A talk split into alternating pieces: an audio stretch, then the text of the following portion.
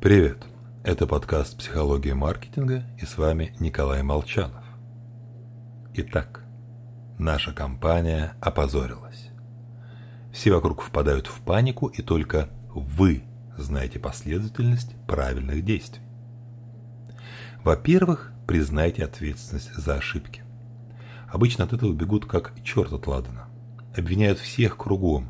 Американские происки, погодные условия – хотя искать крайнего вне компании – не лучшая стратегия.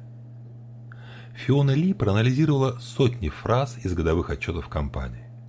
Акции тех, кто объяснял неудачи внутренними факторами, через год выросли сильнее, чем тех, кто все валил на внешние угрозы. В контролируемом эксперименте аналогично. Признаваться надо не для демонстрации честности – а потому, что этим шагом компания показывает, что способна управлять проблемой, а значит, контролировать ее в будущем. Во-вторых, валите все на технику. В серии экспериментов Навкин покупатели чаще прощали компании, если причина сбоев лежала на технических устройствах, а не скрывалась в человеческих ошибках. Люди размышляют просто – Узнав причину проблемы, первая мысль – можно ли было ее избежать? И вот понять причины сбоев в технике часто не хватает знаний. А ошибки людей кажутся простыми, легко устраняемыми. Ну а затем вина переносится на организацию. Почему наняли этого недоумка? Почему не было системы контроля?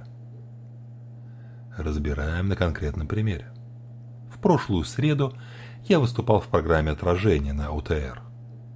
С закрытыми глазами объяснял концепцию полезных шоколадных тортов. А потом завис. Прямо в прямом эфире. Так вот, правильно говорить, что это произошло не потому, что я идиот, а внеплановое срабатывание защиты протокола RFC-792 от DDoS-атаки. Так что, в случае чего, валите все на технику – с вами был Николай Молчанов.